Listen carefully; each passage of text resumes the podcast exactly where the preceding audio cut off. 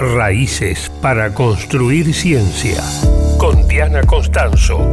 El programa Raíces del Ministerio de Ciencia, Tecnología e Innovación desarrolla políticas de vinculación con investigadores e investigadoras residentes en el exterior. Promueve acciones para el retorno a la Argentina de aquellas personas que están trabajando en otros países.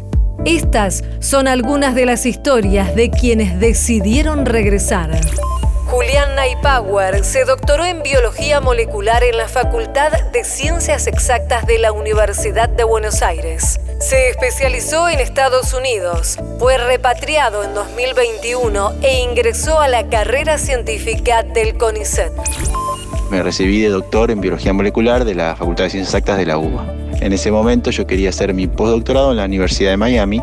Entonces medio como que en mi postdoctorado en Estados Unidos uní el estudio de biología que hice en mi tesis de licenciatura, más la biología molecular aplicada a cáncer que hice en mi doctorado, los uní y ahora estudié el virus de sarcoma de Kaposi que produce cáncer. En Miami estuvimos ahí con Manuela, mi esposa, durante siete años viviendo.